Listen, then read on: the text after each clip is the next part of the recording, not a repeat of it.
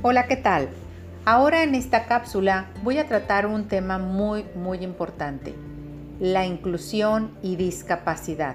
A pesar de que hemos mejorado mucho como sociedad en ser más inclusivos, todavía nos falta mucho por caminar, mucho por mejorar, porque seguimos siendo discriminadores. Pero para ello vamos a profundizar un poco más en el tema. ¿Qué es discapacidad? La discapacidad no es una enfermedad. Todavía ese concepto lo tiene mucha, mucha gente. Es que está enfermo, es que tiene una enfermedad. No, es tan mal. No es una enfermedad, es una condición que de uno de otro modo tiene cierta deficiencia, que puede ser física, mental, intelectual o sensorial, y ello le va a llevar a una limitación de participar como cualquiera de nosotros en cualquier actividad, en cualquier participación en la misma sociedad o en el día a día, vamos.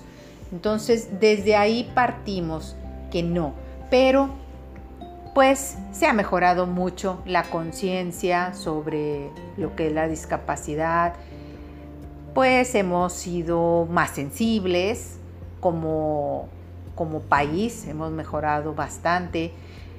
De uno de otro modo, los gobiernos se han aplicado bastante también para poder llevar a cabo programas de apoyo, empresas socialmente responsables, y ello conlleva que haya un trabajo inclusivo, que haya una apertura de las plantillas laborales en empresas para poder aceptar a personas con alguna discapacidad. Eso es un punto importante porque dignifica el trabajo que actualmente se está llevando en nuestro país, teniendo programas de apoyo, manejando una educación incluyente que pues gracias a Dios se está teniendo. Y eso les da la oportunidad a los chicos, niños, jóvenes, adultos, el poder llevar a cabo un estudio y que le proporcione herramientas necesarias para poder dignificarse ante la sociedad e incluirse de mejor manera, con mayor calidad. ¿Por qué? Porque pues ha habido un crecimiento en centros de atención y centros de terapias, ¿verdad?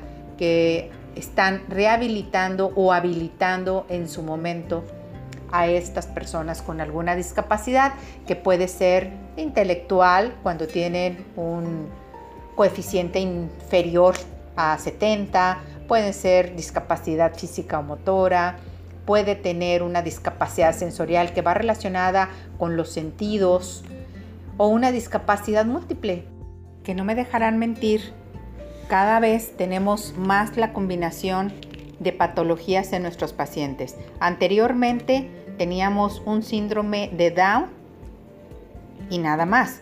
Ahora tenemos síndrome de Down con trastorno del espectro del autismo o viceversa.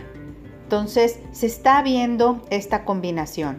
Por ello es importante que nosotros estemos al día con los cambios, con las referencias, con las investigaciones y muy importante, el cómo, el cómo referenciarnos a ellos.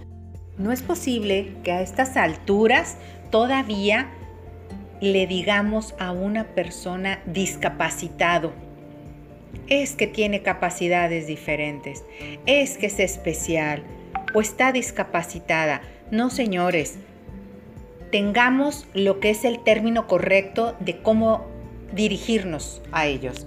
Persona con discapacidad. Es un niño con discapacidad.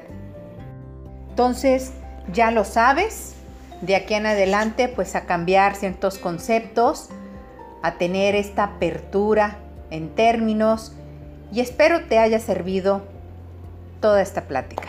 Tu servidora Marisol Taja y nos vemos pronto. Bendiciones. Recuerda, unidos nos fortalecemos.